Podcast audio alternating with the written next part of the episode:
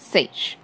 Dorian Haviliad estava diante da mesa de café da manhã do pai, as mãos entrelaçadas às costas. O rei chegara momentos antes, mas não mandaram o filho se sentar. Antes, o príncipe poderia ter reclamado. Mas ter magia, ser arrastado para dentro das confusões Selena, ver aquele outro mundo nos túneis secretos. Essas coisas todas haviam mudado tudo. O melhor que podia fazer ultimamente era manter discrição, para evitar que o pai ou qualquer outro voltasse a atenção por tempo demais em sua direção. Então, Dora ficou de pé diante da mesa e esperou. O rei de Adlan terminou o frango assado e tomou o que quer que estivesse na taça vermelho sangue. Está calado na manhã, esta manhã, príncipe. O conquistador de Leia estendeu a mão para uma bandeja de peixe defumado. Estava esperando que você falasse, pai. Olhos pretos como a noite se voltaram para ele. Incomum, de fato. Dora ficou tenso. Apenas Selena e Cal sabiam a verdade sobre sua magia, e o capitão se fechara tão completamente que o príncipe não sentia vontade de tentar se explicar para o amigo. Mas aquele castelo estava cheio de espiões e bajuladores que não queriam outra coisa além de usar qualquer conhecimento adquirido para subir de posição, inclusive delatar o príncipe herdeiro.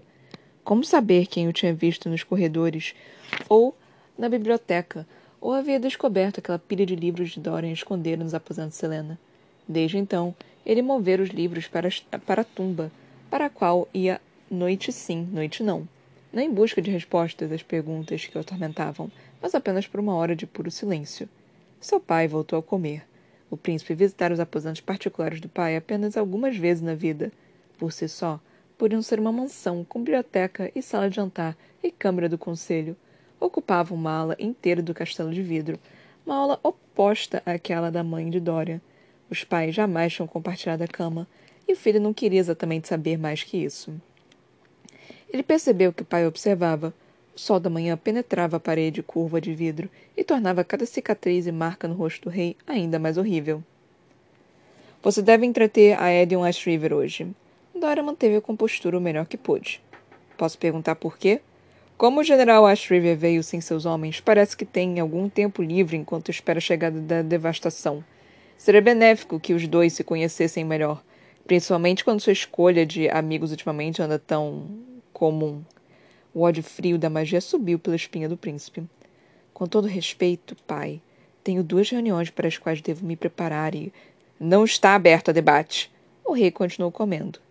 O general Ashriver foi informado, e você encontrará do lado de fora de seus aposentos ao meio-dia. Dorian sabia que deveria ficar quieto mas se viu perguntando: Por que, tal, por que tolera Edion? Por que o mantém vivo? Por que faz dele general? Ele não conseguia parar de pensar nisso desde a chegada do homem. O soberano deu um sorriso breve e sábio. Porque o ódio de Aedion é uma lâmina útil, ele é capaz de manter o próprio povo sob controle. Não riscará a aniquilação deles. Não depois de perder tanto. Aedion subjugou muitas possíveis rebeliões do norte devido a esse medo, pois está ciente de que seu povo, os civis, seriam os primeiros a sofrer. Ele tinha um laço de sangue com aquele homem tão cruel. Contudo, Dorian falou: Ainda é surpreendente que você mantenha um general praticamente como prisioneiro, com pouco mais que um escravo. Controlá-lo somente pelo medo parece potencialmente perigoso. De fato, o príncipe perguntava se o pai tinha contado a Edion sobre a missão de Selena a Wendling, terra natal da linhagem real do general, onde seus primos, os Ash River, ainda governavam. Embora Aedion anunciasse as diversas vitórias sobre os rebeldes e agisse como se praticamente fosse dono, sozinho, de metade do império, quanto ele se lembrava da própria linhagem do outro lado do mar, o rei respondeu: Tenho minhas formas de conter Aedion caso precise. Por enquanto, a irreverência cáustica do general me diverte. O homem indicou a porta com o queixo. Não acharei divertido, no entanto, se você perder o compromisso com ele hoje. E com isso, o rei jogou ao o rei o jogou ao lobo. Apesar das ofertas de Dorian de mostrar a Ed uma coleção de animais selvagens, os canis, os estábulos, até a porcaria da biblioteca, o general só queria fazer uma coisa: caminhar pelos jardins. Ele alegava se sentir inquieto e preguiçoso devido ao excesso de comida na noite anterior, mas o sorriso que deu ao príncipe sugeria outra coisa. A Edion não se incomodou em conversar com Dorian, pois estava preocupado demais em murmurar canções obscenas em inspecionar as diversas mulheres pelas quais passavam. Ele perdeu os modos quase civilizados apenas uma vez, quando seguiam por um caminho estreito ladeado por altas roseiras, exuberantes no verão, mas mortas no inverno. E os guardas estavam uma esquina atrás, momentaneamente cegos. Foi tempo suficiente para que Edion sutilmente fizesse o príncipe tropeçar sobre uma das cercas espinhentas, enquanto o general ainda murmurava as canções lascivas. Uma rápida manobra evitara que caísse de cara nos espinhos, mas o manto rasgou e a mão foi perfurada. Em vez de dar ao homem a satisfação de vê-lo sibilar e verificar os cortes, Dora enfiou os dedos latejando e congelados nos bolsos, no momento em que os guardas viraram a esquina. Eles só falaram quando a Edion parou ao lado de um, uma fonte e levou as mãos cheias de cicatrizes até os quadris, avaliando o jardim além, como se fosse um campo de batalha. O general deu um risinho debochado para os seis guardas que espreitavam atrás, os olhos muito, muito brilhantes e tão estranhamente familiares, pensou Dorian ao ouvi-lo comentar. Um príncipe precisa de escuta na própria casa? Me sinto insultado por não terem enviado mais guardas para proteger você de mim. Acha que consegue derrotar seis homens? O lobo soltou uma gargalhada e deu de ombros. O cabo marcado da espada de Orinth refletiu a luz do sol quase ofuscante. Não acho que deveria contar, caso seu pai algum dia decida que minha utilidade não vale meu temperamento. Alguns dos guardas atrás murmuraram, mas Dorian respondeu: Provavelmente não. E foi isso. Tudo que a Arjun disse durante o resto da caminhada fria e insuportável. Até que o general lançou um sorriso torto a Dorian e falou: Melhor pedir para olharem isso. Foi quando o rapaz percebeu que a mão direita ainda sangrava. A Edion simplesmente se virou.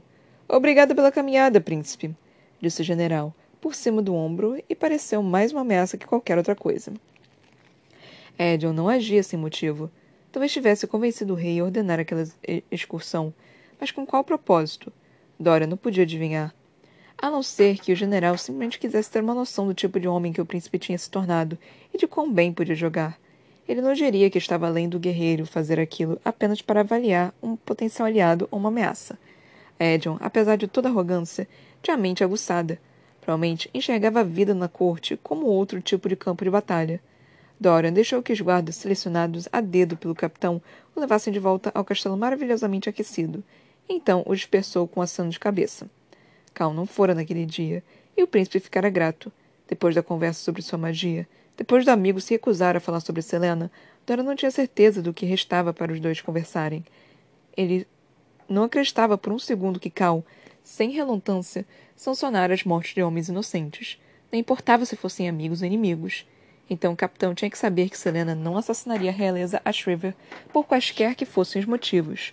No entanto, não havia razão para se incomodar em conversar com Cal, não quando o amigo também guardava segredos. Dora ruminou as palavras enigmáticas do capitão mais uma vez, conforme seguia para as catacumbas dos curandeiros, o cheiro de alecrim e hortelã pairando no ar. Era uma ala de suprimentos e exames, mantida longe de olhos curiosos do castelo de vidro, que ficava bem acima.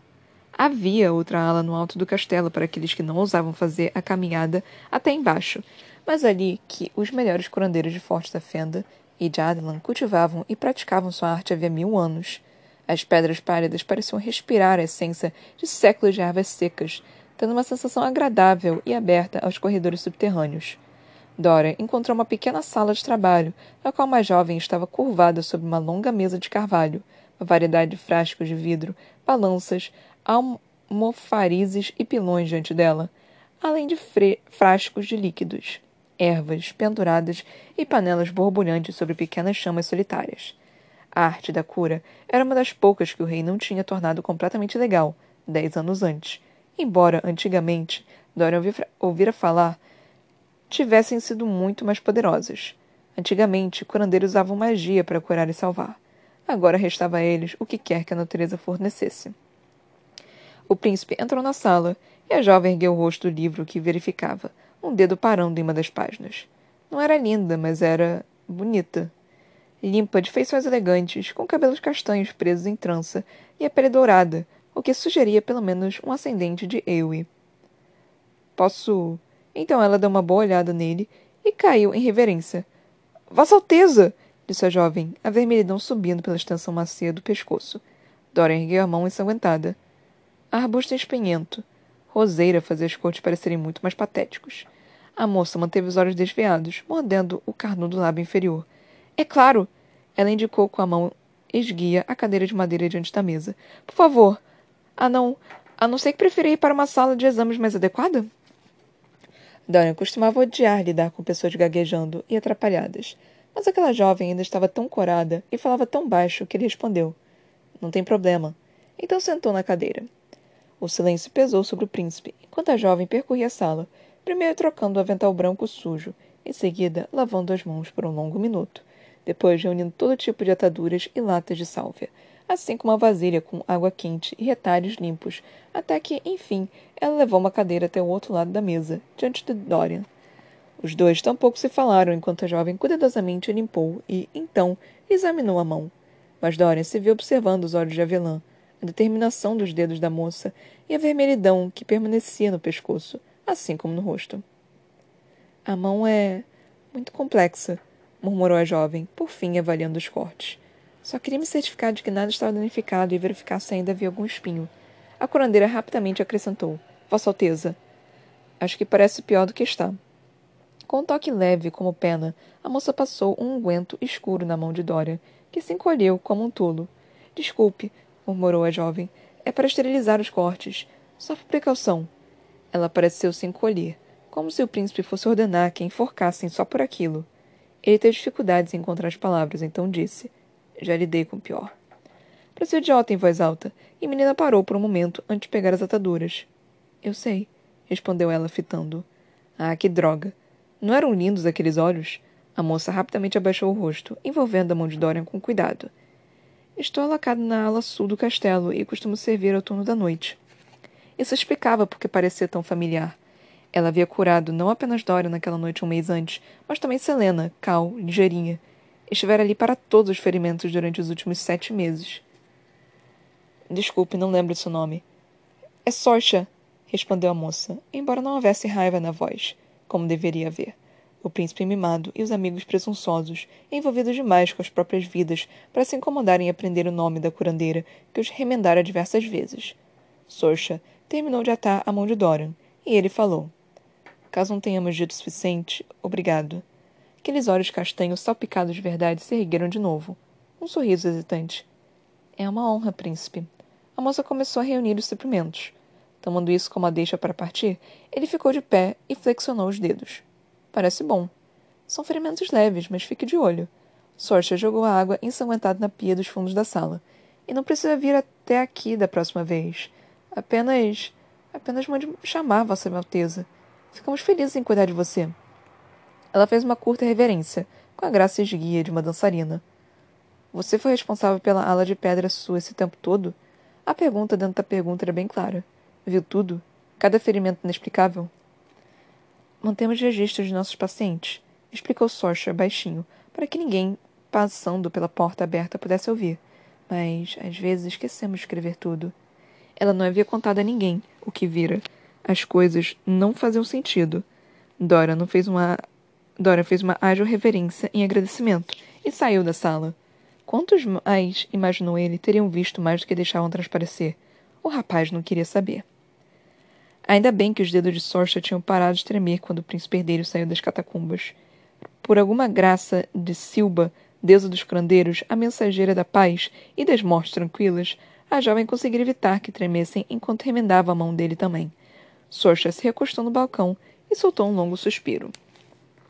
Os cortes não precisavam de ataduras, mas fora egoísta e tola e quisera manter o lindo príncipe naquela cadeira por quanto tempo pudesse. Dora nem mesmo sabia quem ela era. Tinha sido designada curandeira havia um ano e fora chamada para cuidar do príncipe, do capitão e da amiga deles inúmeras vezes. E o príncipe herdeiro ainda não fazia ideia de quem ela era. A jovem não mentira para Dorian sobre deixar de manter registros a respeito de tudo, mas se lembrava de tudo, principalmente daquela noite há um mês quando os três estavam ensanguentados e imundos e o cão da menina estava ferido também, sem qualquer explicação e sem que ninguém fizesse qualquer escândalo. E a garota, a amiga deles? A campeã do rei. Era isso que ela era. Amante, parecia, tanto do príncipe quanto do capitão, em um ou outro momento. Sorcha tinha ajudado Amethy a cuidar da jovem depois do duelo violento para vencer o título. De vez em quando, ia verificar a paciente e o príncipe abraçado com ela na cama. A curandeira fingia que não importava, porque o príncipe herdeiro era famoso no que diz respeito a mulheres, mas aquilo nem impedira a dor lacinante em seu peito. Então as coisas mudaram. Quando a garota acabou envenenada com Gloriela, foi o capitão quem ficou com ela. O capitão quem agiu como uma besta enjaulada, montando guarda no quarto até que os nervos da própria Sorcha estivessem abalados. Não era de surpreender que, diversas semanas depois, a criada da menina, Filipa, tivesse ido até a curandeira em busca de um tônico contraceptivo. Filipa não dissera para quem era, mas Sorcha não era idiota. Uma, uma semana depois, ao cuidar do capitão, quatro arranhões violentos no rosto e um olhar vazio, a jovem entendera. Entendera de novo da última vez ao ver o príncipe, o capitão e a garota todos ensanguentados junto ao cão. O que quer que tivesse existido entre os três tinha se partido. A garota principalmente. Selena. Só achou ouvir os dois dizerem acidentalmente quando achavam que já estavam fora do quarto. Selena Sardoffen, a maior assassina do mundo, e agora campeã do rei. Outro segredo que a curandeira guardara, guardaria sem que jamais soubessem. Ela era invisível, e ficava feliz por isso na maioria das vezes. Sorcha franziu a testa para a mesa de suprimentos. Tinha meia dúzia de tônicos e cataplasmas para fazer antes do jantar, todos complexos, todos impostos a ela por Amathy, que usava a posição superior sempre que podia. Acima de tudo, ainda tinha carta semanal para escrever ao amigo, que queria cada detalhe sobre o palácio. Só em pensar nas tarefas sentia dor de cabeça. Se fosse qualquer outra pessoa que não o príncipe, Sorcha teria dito para encontrar outro curandeiro. A moça voltou a trabalhar. Tinha certeza de que Dorian esquecera seu nome assim que saiu. Era o herdeiro do império mais poderoso do mundo, e ela era filha de dois imigrantes já mortos, de uma aldeia em charco lavrado, que tinha sido totalmente queimada, uma aldeia na qual ninguém sequer se lembraria. Mas isso não impedia de amá-lo, como ainda fazia, invisível e secretamente, desde colocar os olhos em Dorian seis anos antes. 7. Nada mais se aproximou de Selena e Rowan depois daquela primeira noite. Ele certamente não disse nada a ela a respeito ou ofereceu a capa ou qualquer tipo de proteção contra o frio. A assassina dormiu enroscada, deitada de lado, se virando a cada poucos minutos por conta de alguma raiz ou pedrinha enterrada em suas costas, ou acordando sobressaltada com o grito de uma coruja, ou de algo pior. Quando a luz ficou cinzenta e a neva pairou sobre as árvores, Selena se sentia mais exausta que na noite anterior. Depois de um café da manhã silencioso com pão, queijo e maçãs, estavam quase cochilando sobre a égua conforme os dois retornaram à cavalgada, subindo pela estrada na floresta ao sopé da colina. Passaram por algumas pessoas. A maioria era de humanos que levavam carruagens para algum mercado. Todos olharam para Rowan e davam passagem aos dois. Alguns até murmuravam orações por piedade. Sanovira havia muito tempo que os féricos coexistiam pacificamente com os humanos em Wendling, então talvez o medo que encontraram se devesse ao próprio Rowan. A tatuagem não ajudava. Ela poderia se per... Ela ponderou se perguntaria a ele o que significavam as palavras, mas isso envolveria conversar. E conversar significa construir algum tipo de relacionamento. A assassina tinha amigos suficiente, e o suficiente deles também já havia morrido.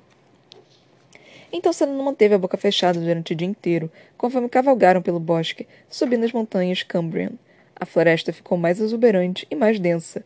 Quanto mais subiam, mais encoberto por névoa o lugar ficava, com grandes véus de neblina passando e acariciando o rosto, o pescoço, a coluna.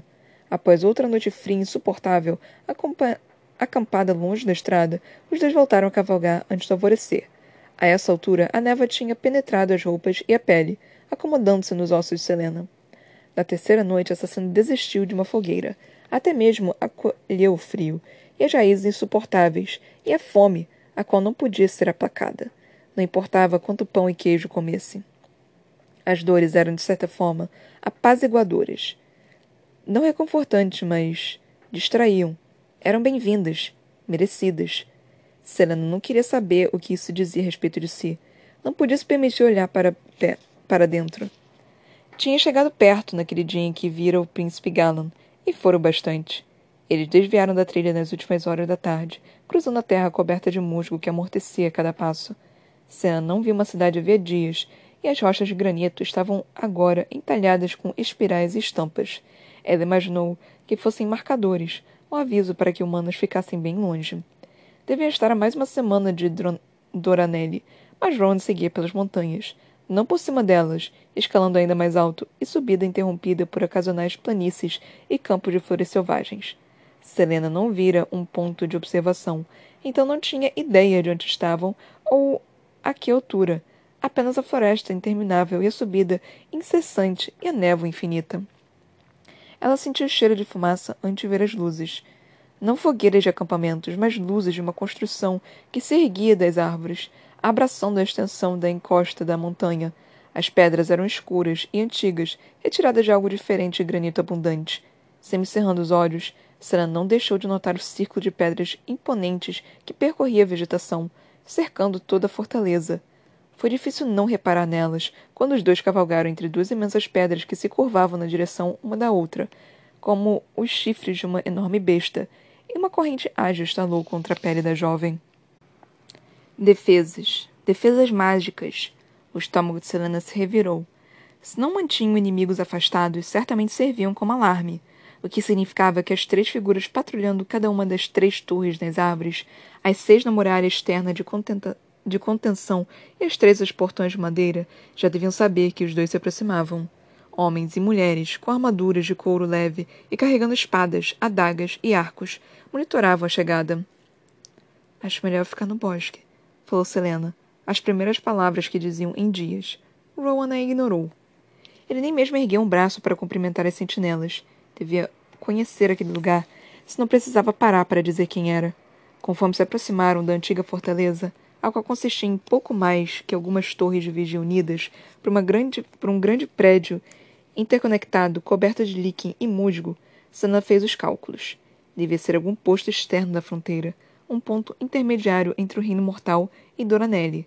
Talvez tivesse finalmente um lugar quente no qual dormir, mesmo que apenas por aquela noite. Os guardas saudaram Rowan, que não deu sequer um olhar rápido. Todos usavam capuzes, mascarando qualquer sinal de ascendência.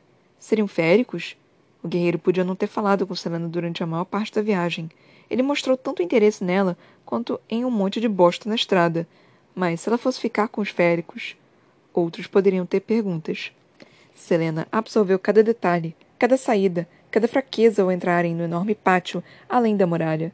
Dois criados dos estábulos, de aparência bastante mortal, correram para ajudá-los a descer. Estava tão quieto, como se tudo, até mesmo as pedras, estivessem prendendo a respiração. Como se estivesse à espera. A sensação apenas piorou quando Rowan, sem dizer uma palavra, a levou até o interior pouco iluminado do prédio principal. Subiram um lance estreito de escadas de pedra e entraram no que parecia ser um pequeno escritório. Não foi a mobília de carvalho entalhada, ou as cortinas verdes desbotadas, ou o calor da lareira que fizeram com que Selena parasse subitamente. Foi a mulher de cabelos pretos sentada atrás da mesa. Maeve, rainha dos féricos tia dela. Então vieram as palavras que Selena não queria ouvir havia dez anos. Olá, Ellen Galafênios. Oito. Selena recuou, sabendo exatamente quantos passos levaria para chegar ao corredor, mas se chocou quando um corpo rígido e impassível assim que a porta se fechou atrás deles. As mãos estavam tão trêmulas que a assassina nem se incomodou em pegar suas armas. Ou as de Rowan. Ele a cortaria assim que Maeve desse a ordem. O sangue fugiu da cabeça de Selena. Ela se obrigou a respirar fundo. Então, de novo. Depois falou, a voz baixa demais. Aileen Galafinos está morta. Apenas dizer o nome em voz alta. O nome abençoado que detestava, odiava e tentava esquecer. Maeve sorriu, revelando pequenos e afiados caninos. Não vamos nos dar o trabalho de mentir. Não era mentira. Aquela garota, aquela princesa, tinha morrido em um rio uma década antes. Selena não era Eileen Galafinius, não mais do que era qualquer outra pessoa. A sala ficou quente demais, pequena demais.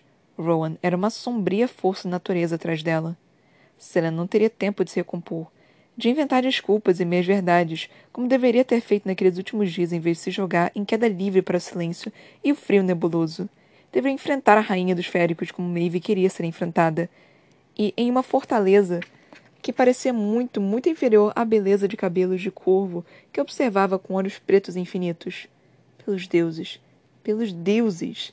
Maeve era temível na própria perfeição, completamente imóvel, etérea e tranquila, irradiando graça antiga. A irmã de cabelos pretos de Mab, a de cabelos loiros. Selena se enganara ao pensar que aquilo seria fácil. Ainda estava encostada em Rowan, como se ele fosse uma parede. Uma parede impenetrável, tão velha quanto as pedras de defesa que cercavam a fortaleza. O guerreiro se afastou dela com a típica tranquilidade poderosa e predatória. Então se recostou à porta. Selena não sairia até que Maeve permitisse. A rainha dos féricos permaneceu em silêncio. Os dedos longos eram brancos como a lua e estavam dobrados no colo do vestido violeta. Uma coruja branca empoleirava-se no, no encosto da cadeira. Maeve não se incomodava em usar uma coroa. E Selena imaginou que não precisava mesmo. Cada criatura na Terra saberia quem ela era. O que era, mesmo que fosse cega e surda. Maeve, o rosto de mil lendas e pesadelos. Epopeias e poemas e canções tinham sido escritos sobre a rainha férica, tantos que alguns até mesmo acreditavam que ela era apenas um mito. Mas ali estava o sonho, o pesadelo, em carne e osso. Isso pode funcionar a seu favor. Pode obter as respostas de que precisa. Vem aqui, agora mesmo. Voltar para Adelaide em alguns dias. Apenas respire. Respirar. Pelo visto era difícil quando a rainha, conhecida por levar homens à loucura por diversão, observava cada movimento do pescoço de Selena. Aquela coruja empoleirada na cadeira de Maeve, férica ou fera de verdade, observava também. As garras estavam dobradas no encosto da cadeira, cravadas na madeira. De certa forma, era absurdo, no entanto. Maeve fazendo a corte naquele escritório semipútrido, uma mesa manchada com sabia o ir de o quê. Pelos deuses, o fato de que ela estava sentada a uma mesa deveria estar em algum vale etéreo, cercado por fogos fatos, oscilantes e donzelas dançando ao som de alaúdes e harpas, lendo as estrelas rodopiantes como se fossem poesia. Não ali. Serena fez uma reverência curta, Imaginou que deveria ter se ajoelhado, mas já estava com um cheiro terrível e o rosto ainda devia estar cortado e roxo da briga em Varese. Quando se levantou, Maeve permanecia com um leve sorriso, uma aranha com uma mosca presa na teia. Acredito que com um banho decente você se pareça muito com sua mãe. Nada de trocar cumprimentos, então. Maeve ia direto para a garganta. Ela podia suportar. Ignoria, ignoraria a dor e o terror para conseguir o que queria. Assim sorriu tão levemente quanto a rainha e falou: Se eu soubesse quem iria encontrar, talvez tivesse implorado meu acompanhante um tempo para me limpar.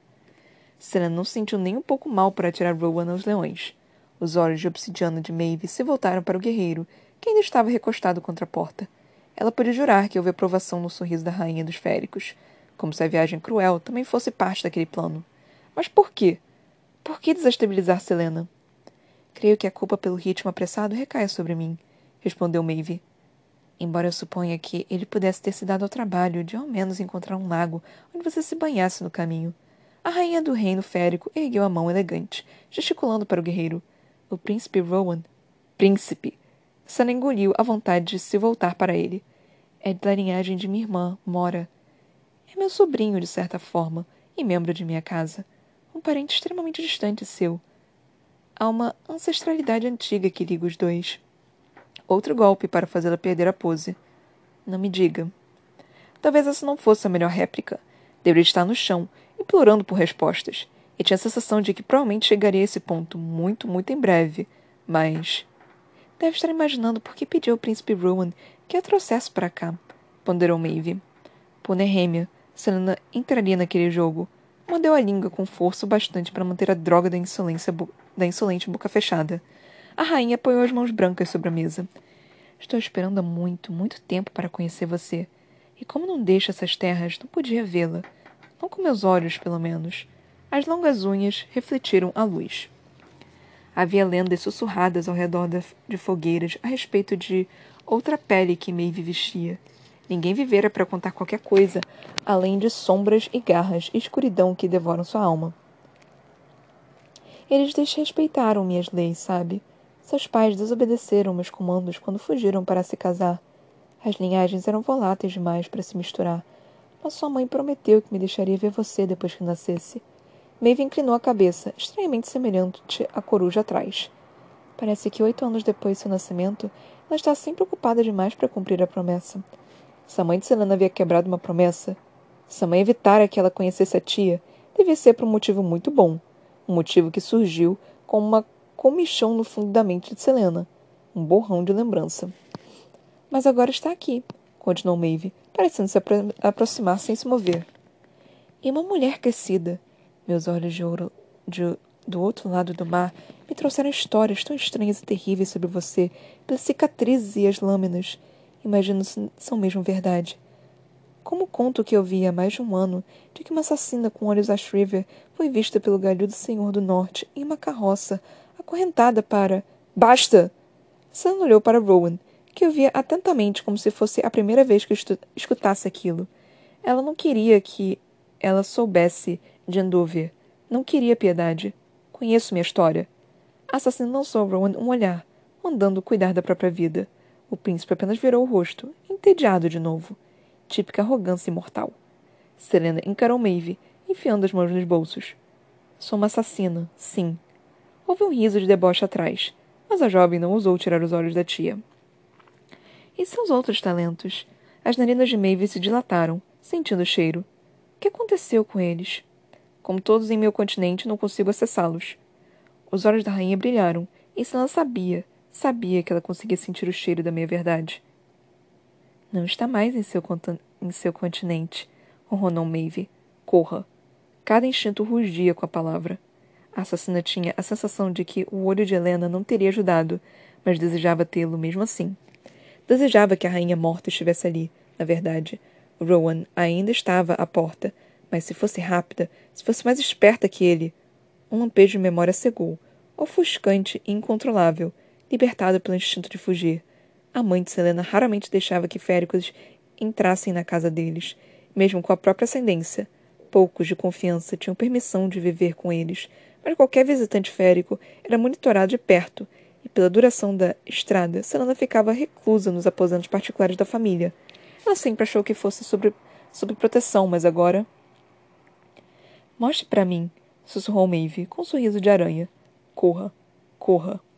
Selena sentiu o ardor do selvagem fogo azul explodindo para fora dela, naquele reino demoníaco. Ainda viu o rosto de Cal, quando ela perdeu o controle. Um movimento errado, um fôlego errado, e poderia tê-lo matado, assim como ligeirinha.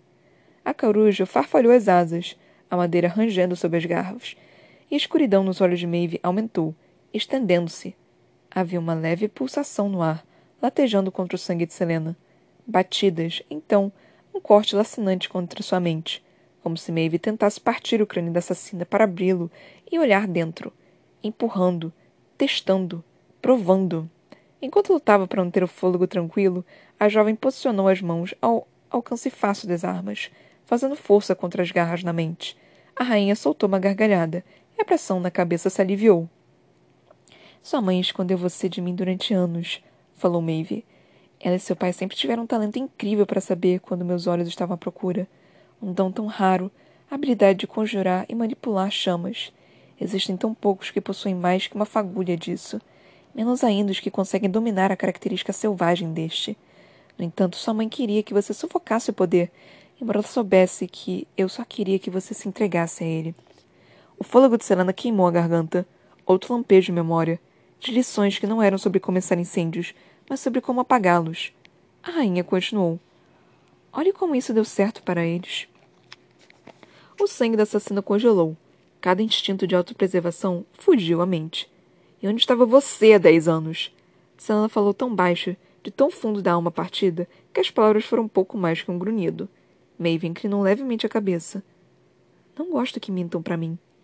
A careta animalesca no rosto da assassina hesitou, caindo direto até o estômago. Jamais viera para terra sem a ajuda dos féricos, de Wendling, e era tudo por causa de. por causa. Não tenho mais tempo para dar a você, falou a tia. Então serei breve. Meus olhos me disseram que você tem perguntas. Perguntas que nenhum mortal tem o direito de perguntar. Sobre as chaves. Diziam as lendas que Maeve podia se comunicar com o mundo espiritual. Será que fora Helena ou Nehemia quem dissera a ela? Senna abriu a boca, mas a rainha estendeu a mão. Terei as respostas.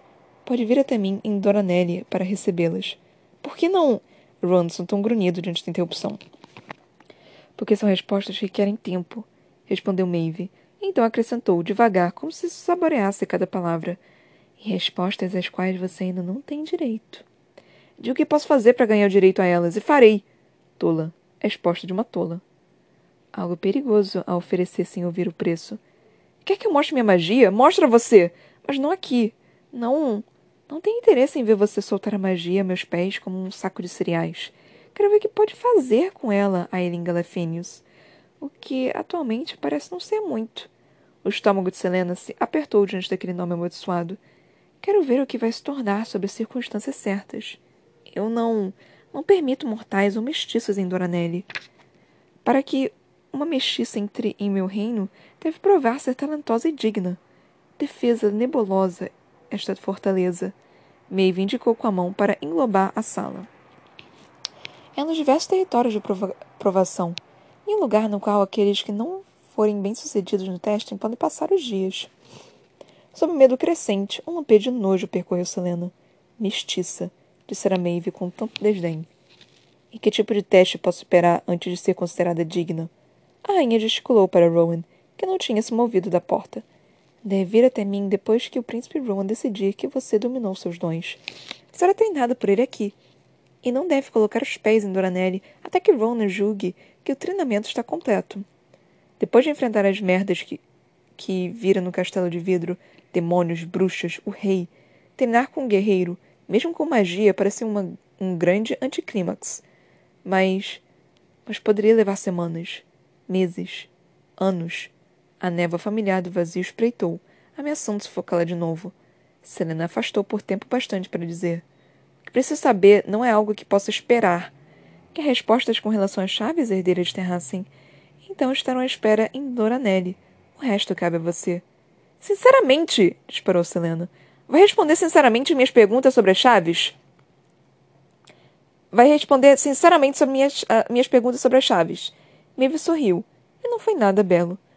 Não se esqueceu de todos os nossos modos, pelo visto. Quando a assassina não reagiu, Maeve acrescentou. Vou responder sinceramente a todas suas perguntas sobre as chaves. Talvez fosse mais fácil virar as costas e partir, encontrar algum outro ser antigo para incomodar em busca de verdade. Selena inspirou e expirou, inspirou e expirou. Mas Maeve estivera lá. Estivera lá no início daquele mundo durante as guerras dos Valg. Ela havia segurado as chaves de Weed. Sabia como eram. Qual era a sensação de tocá-las. Talvez até soubesse onde Brannon as havia escondido. Principalmente a última chave, não mencionada.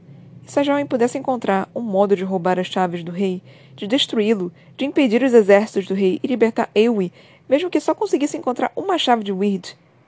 Que tipo de treinamento? O príncipe Rowan explicará os detalhes. Por enquanto, vai escoltá-la até seus aposentos para que descanse. Selena encarou a rainha diretamente nos olhos, que negociavam a morte.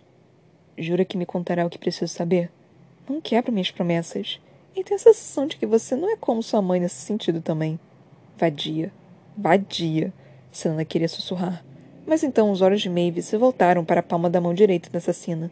Ela sabia de tudo, por meio de quaisquer que fossem os espiões, ou poder ou adivinhação. Maeve sabia de tudo a respeito dela e da promessa de Nehemia. Com qual finalidade? perguntou Selena, baixinho, o ódio e o medo a puxando para baixo em uma exaustão incontornável. Quer me treinar só para fazer meus talentos em... meus talentos um espetáculo? Maeve passou um dedo branco, como a lua, sobre a cabeça da coruja. Desejo que se torne quem nasceu para ser. Que se torne rainha. Que se torne rainha. As palavras assombraram Selena naquela noite. Fizeram com que perdesse o sono, embora estivesse tão exausta que poderia ter chorado para que a silba de olhos negros acabasse com sua agonia. Rainha. A palavra latejava, junto ao lábio recém-cortado que também tornava o sono muito desconfortável. Stan tinha Rowan a agradecer por aquilo.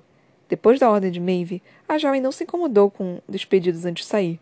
Rowan só liberou o caminho porque Maeve acenou com a cabeça, e o guerreiro saiu com a assassina em direção a um corredor estreito que tinha cheiro de carne assada e alho. O estômago de Selena roncou, mas provavelmente vomitaria assim que comesse alguma coisa.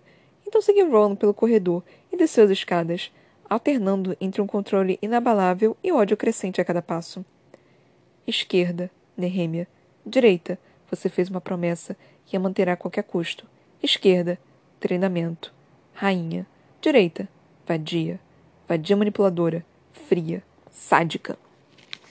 Adiante os passos do próprio Rowan eram silenciosos nas pedras escuras do corredor.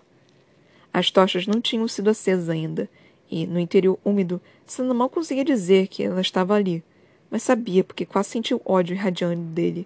Que bom. Pelo menos mais uma pessoa não estava exatamente animada com aquele acordo. Treinamento. Treinamento. A vida inteira de Selena consistia em treinamento. Desde que nasceu. Ron podia treiná-la até que estivesse com o rosto azul, e contanto que garantisse a ela as respostas sobre as chaves de Weed, a assassina entraria no jogo. mas não significava que, quando chegasse a hora, precisaria fazer alguma coisa. Certamente não assumiria o trono. Ela nem mesmo tinha um trono, ou uma coroa, ou uma corte. Não os queria, e podia derrotar o rei como Selena Sardoffen, muito obrigada. Selena fechou as mãos em punho. Ela e Rowan não encontraram ninguém enquanto desciam uma escada sinuosa e entravam em outro corredor. Será que os residentes daquela fortaleza, defesa nebulosa como Maeve chamara, sabiam quem estava naquele escritório no andar de cima? A rainha provavelmente se divertia aterrorizando as pessoas. Talvez tivesse todos, mestiços como chamavam, escravizados como um ou outro acordo. Nojento. Era nojento mantê-los ali somente por terem uma ascendência mista, na qual era, não eram culpados. Senna finalmente abriu a boca. Você deve ser muito importante para Sua Majestade Mortal se ela lhe deu a tarefa de babá. Considerando seu histórico, Maeve não confiaria em ninguém além do melhor para manter você na linha. Ah, o príncipe queria confusão.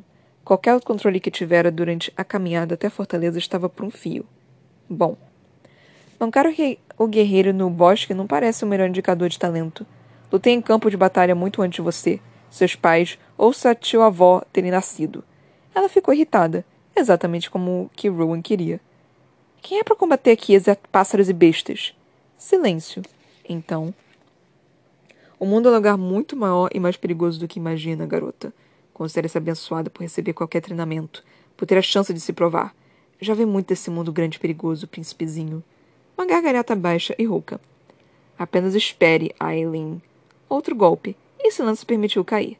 Não me chame assim. É seu nome. Não vou chamar você de outra coisa. Ela se colocou diante de Rowan, se aproximando demais daqueles caninos afiadíssimos.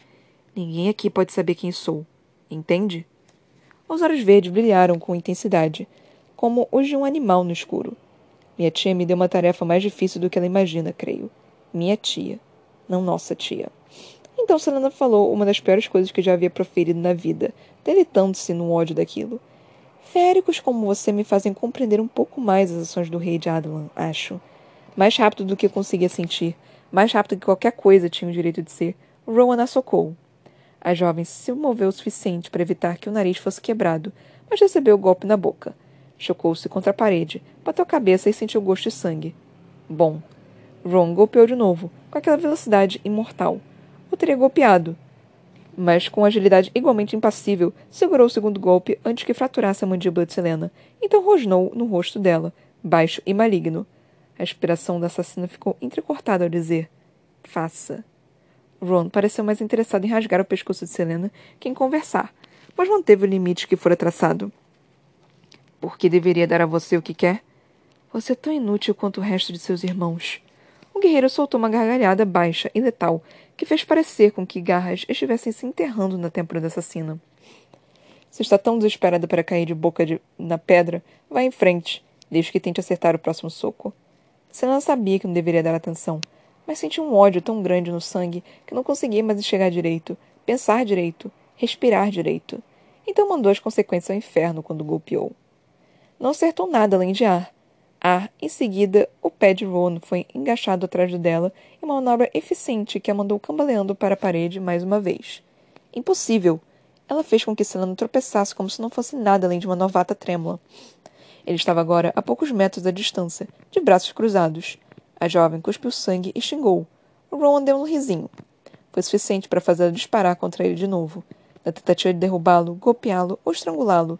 Ela não sabia qual. Selena percebeu a finta para a esquerda de Rowan, mas quando disparou para a direita, ele se moveu com tanta agilidade que, apesar de uma vida de treinamento, a assassina chocou contra um braseiro escurecido atrás dele. O clangor ecoou pelo corredor silencioso demais. Conforme ela caiu de cara no piso de pedra, os dentes latejando. Como eu disse, falou Rowan com escárnio, você tem muito o que aprender. Sobretudo. O lábio já estava dolorido e inchado, mas ela disse a Rowan exatamente o que fazer com ele mesmo. O guerreiro saiu caminhando pelo corredor. Da próxima vez que disser algo assim, retrucou Rowan sem olhar para trás. Vou fazer com que corte lenha durante um mês. Furiosa, com ódio e vergonha já queimando o rosto, Sana se levantou. Rowan a jogou em um quarto muito pequeno e muito frio, que parecia pouco mais que uma cela de prisão, permitindo que ela entrasse dois passos antes de dizer: Me dê suas armas. Por quê? E não. De maneira alguma entregaria ele as adagas. Com um movimento ágil, o guerreiro pegou um balde d'água ao lado da porta e jogou o conteúdo no chão do corredor, antes de estender o objeto a ela. Me dê suas armas. Treinar com ele seria simplesmente maravilhoso. Diga por quê. Não tem que me explicar a você. Então teremos mais uma briga. A tatuagem de Rowan parecia impossivelmente mais escura no corredor mal iluminado, e o guerreiro a encarava sob as sobrancelhas franzidas, como se dissesse: chama isso de briga? Mas em vez disso resmungou. Começando a amanhecer, vai garantir seu lugar aqui, ajudando na cozinha. A não ser que planeje assassinar todos na fortaleza, não motivo para estar armada. Ou para estar armada enquanto treinamos. Assim vou ficar com as adagas até que a mereça de volta. As mereça de volta.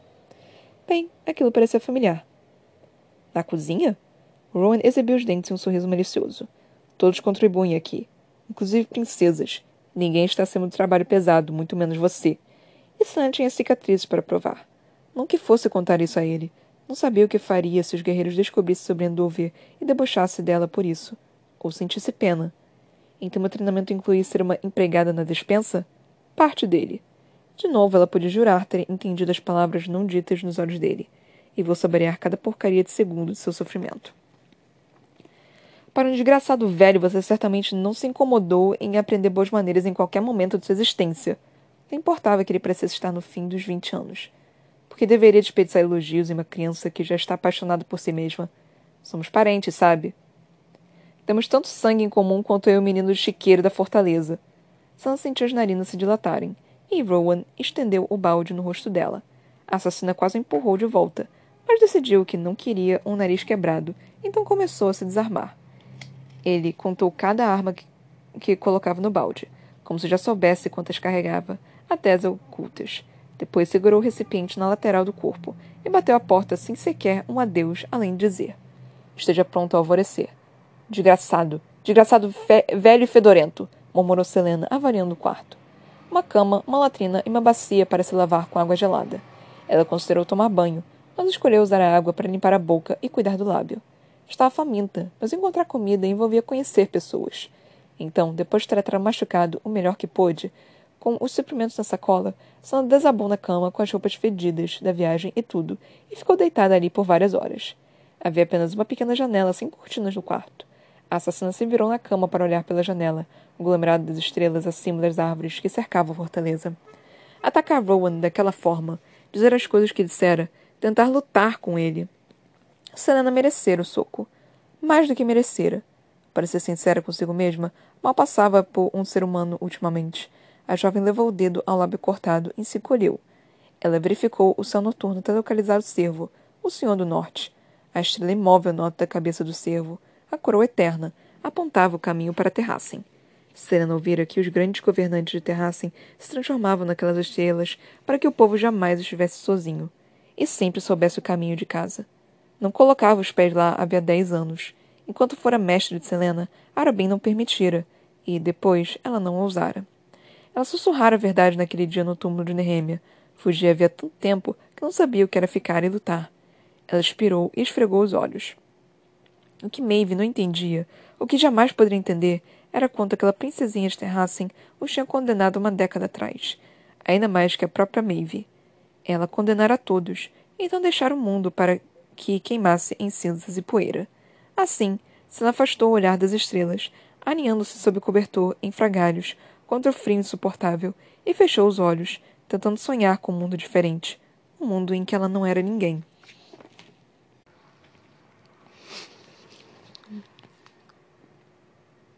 Confesso que estou preocupada. Não com a Selena, ela uma hora ou outra ela vai conseguir. Tipo, é como ela disse, né, nessa última parte. Ela tá tão acostumada a fugir que ela não sabe mais como ficar e lutar, sabe? E eu não sei se eu confio exatamente na Maeve. Tipo, e por que exatamente a mãe da Selena queria escondê-la, sabe? Da, da Maeve? Porque ela fez uma promessa, mas ela não manteve essa promessa. Mas por que, que não manteve essa promessa? A mãe de Selena parece ser uma pessoa decente. Então por que exatamente é que ela não quis que Selena encontrasse com a, a Maeve? Por que será isso? Isso, mais perguntas, gente. Mais perguntas estão. Tipo, a gente pode até descobrir um pouco da vida de Selena, mas, cara, vai aparecendo tanto mais coisa, mas tanto mais coisa que você fica tipo, puta que me pariu, a vida dela é, é, é gigante, né? Não, não tem muito como. Mas enfim. É, vamos, vamos lá, por capítulos. Eu não tenho tanto tempo assim, mas eu vou falar rápido de qualquer forma. Os últimos dois capítulos, né, foram da Selena entrando em Doranelli. Nós descobrimos que Rowan é um príncipe, é primo de Selena, é um primo distante, né? Tipo um primo de sei lá quantas categorias, não sei dizer. Mano, Selena tem muito primo. Ai, Selena tem muito primo, puta que pariu. Mas, enfim, aí nós tivemos isso. Mas essa frase da Maeve, tipo, desejo que se torne quem nasceu para ser, que se torne rainha. Mano, é, isso, é, isso é bem interessante, né? Porque, tipo, cara, o que exatamente a Maeve quer? Será que ela só quer isso? Tipo, ela realmente só quer isso? Por que diabos a mãe de Selena não permitiu que Maeve a encontrasse? Tipo, será que é porque, tipo, ela é, ela é perigosa de alguma em algum sentido, ela é manipuladora de alguma forma, ela. Cara, eu não sei. Eu realmente não sei dizer. O que será que isso significa? Tipo, eu não tenho a menor ideia. Mas, enfim. Aí, nós, tipo, não tem muito mais o que falar sobre isso. Eu tenho, tipo, perguntas. E a Selena parece que ela tá finalmente acordando, né? Finalmente. Ela vai ter que treinar. Ela. Ah, esse treinamento, mano, tipo o que será que vai acontecer? Porque ela não tem tanto tempo assim, né? Tipo, pra, pra teoricamente matar os governantes de Wendling, né? Os governantes nem, a, a monarquia de Wendling. Então, mano, ela tem que passar por esse negócio rápido. Então, e eu não sei o que, que vai acontecer depois, sabe? O, o que, que pode acontecer depois. Porque ela não matar os. O, o, os primos, né? Os primos humanos ela não matar esse povo significa que Cal pode morrer, sabe? E eu não quero que Cal morra. E eu tô preocupada, porque eu não sei o que, que pode acontecer, cara. E eu não sei quanto tempo esse treinamento exatamente pode fazer. Mas, mano, o Férico é sempre meio que filho da puta, né? Eles são muito arrogantes. Sempre tem um outro que fica tipo, ah, esses humaninhos aqui de orelhas, orelhas não pontiagudas são tão fofinhos, vamos, vou cuidar deles aqui, tipo alguma coisa assim. Opa, me apaixonei por esse ser humano. E outros são completamente tipo arrogantes, sabe? Eles ficam, ah, são são ma macacos com pernas, sei lá. Mas enfim. É, mas vamos lá. Aí nós tivemos aqui um capítulo apenas com Dorian. O que foi bem interessante, né? Tipo, mano, Dorian tem que aprender a controlar essa magia. Ele, ele tá indo muito mal. Ele tá indo muito, muito mal nesse controle da magia dele, gente. É... Ele, ele tem que aprender a controlar essa magia quanto mais rápido, melhor, gente. Porque tá, tá, tá difícil aí o negócio. Mas, enfim. Aí nós tivemos, Dorian. E o pai meio que forçou ele a, a lidar com, com a Edion, né? E teve uma coisa bem interessante aqui, né? Porque eu tava me questionando sobre a Edion, né? Tipo, eu gostar dele, não gostar dele. Aí, tipo, teve aqui a resposta do, do, do rei, né? Porque o ódio de Aedion é uma lâmina útil, e ele é capaz de manter o próprio povo sob controle. Não riscará a aniquilação deles, não depois perder tanto. Aedion subjugou muitas possíveis rebeliões no norte devido a esse medo, pois está ciente de que seu povo, os civis, seriam os primeiros a sofrer. Então é interessante, né? Tipo, o Edion, por mais que ele seja babaca, por mais que ele, tipo, mate algumas pessoas da própria terra, assim, ele tá tentando fazer isso de uma forma meio que. Não sei se conturbada é a melhor forma de se poder falar, mas uma forma meio que, tipo. Da forma que ele sabe, que ele consegue fazer, ele tá tentando proteger seu povo. Então, tipo, ele não tem muita escolha, mas ele tem que fazer isso, sabe? Não, não, eu acho que ele não tem muita escolha. Então, é isso, basicamente. Tipo, ainda tem mais nessa questão do Edion. Tenho certeza que tem mais coisa aí com o Edion. Mas, por enquanto, é isso. Por enquanto, ele só. Ele é. Ele é um servo fiel porque ele não quer que, que o povo morra. É basicamente isso. Mas, enfim. Aí nós tivemos aí a Edion e Dorian conversando, né? Tendo o, o, o passeiozinho bonitinho. Bonitinho não, né? Que a Edion meio que jogou ele no meio de, de roseiras, mas enfim. Cara, a Edion, eu acho que ele é um ser humano inteligente. Eu não sei, tem alguma coisa nele que eu acho que ele, ele tá planejando alguma coisa grande, mas não sabe exatamente, mas eu não sei exatamente o que. Eu acho que ele pode ser um possível líder de rebelião. Eu não tenho certeza, mas eu, eu acho possível que ele possa ser alguma coisa desse tipo. Ainda mais porque, tipo, as coisas estão começando a crescer e tudo mais. Então, eu acho possível ele começar a realmente se rebelar contra o rei. Eu não digo isso, tipo, com total certeza, até porque ele tá com o anel do manipulador, do manipulável. Então, assim, é meio que perigoso, né? Ele fazer parte dessa, dessa rebelião com o anel. Então, não sei exatamente o que está acontecendo ali. Mas eu acho que ele é uma chave importante, não apenas um peão. Mas, mano, a Sarah J. Maas tá metendo muito personagem. Além do da, da, da Manon, que apareceu no, no último capítulo, nós tivemos agora a Sorsha. Mano, porra, mais uma personagem aqui. É, é. Cara, vocês sabem o que isso significa, né? Com essa quantidade enorme de personagem, é provável que daqui a pouco vai vir um massacre. É muito provável que daqui a pouco vai vir um massacre e vai começar a matar todo mundo. Porque tá vindo muito personagem, muito personagem. E quando você tem tanto personagem assim, pro autor não se perder, pra história não ficar muito grande, coisa assim, você mata personagem. Isso, isso acontece. Aí nós, tivemos, nós fomos apresentados a Sorsha. Meu Deus, meu tempo. Mas enfim. Que é uma curandeira.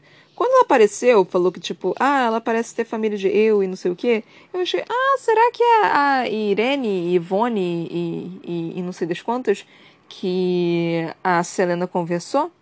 Só que aí, tipo, a Selena teria reconhecido ela e ela teria reconhecido a Selena. E não apenas isso, aqui no final, é... tá escrito desde que colocar os olhos em Dorian seis anos antes. Ou seja, ela tá naquele castelo seis anos, há seis anos. Tipo, não é possível. Ela só. Ela conheceu a Selena há, sei lá, dois, três anos, mais ou menos. Então não é possível que seja a Irene, Ivone, Ivete, sei lá. Qual o nome dela? Já esqueci o nome dela, gente, desculpa. Eu acho que é Irene, mas eu não tenho certeza. Eu lembro que era com Y. Mas enfim. É, mas é bem possível que. É, eu já ia chamar ela de Irene. que a nossa não Irene, a, a Sorsha, seja o par romântico pro Dorian. Olha só que bonitinho, porque nós precisamos de um par romântico pro Dorian. Porque Selena já é do Cal. Selena é do Cal. Então nós precisamos de um par romântico pro, pro Dorian. Então. Ela provavelmente vai ser ela. Vai ser mais um amor proibido aí. Mais um amor proibido, gente. Que, que linda coisa. E aparentemente a menina já tá completamente apaixonada pelo Dorian. Ai, socorro. Tipo, mano, mas essa menina é inteligente, ela, ela consegue enxergar bastante coisa. Ela, ela, ela percebendo as coisas, né? E ela falando, né? Ela é invisível. Tem vantagens para você ser invisível, sabe? Interessantíssimo isso. Vai dar merda. Só digo isso, vai dar merda. Mas enfim, galera. É, eu acho que é isso. Tipo, nós tivemos mais apresentações de mais personagens que meu pai amado. É, eu espero que vocês estejam gostando de, de, dos meus comentários, da, da, das falas e tudo mais. É, se você estiver gostando, por favor, compartilhe o meu podcast. Ou se você não estiver gostando, se acha que eu sou maluca e que eu só falo merda, também compartilhe meu podcast para as pessoas.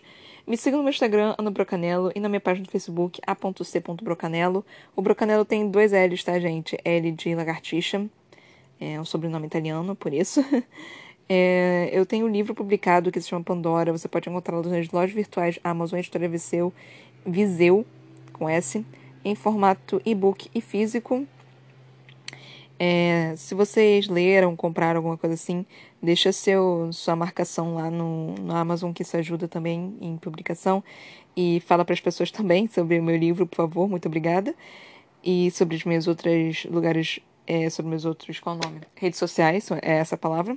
Eu também tenho um canal na Twitch que se chama Toca da Broca, tudo junto, tá? É Toca da Broca.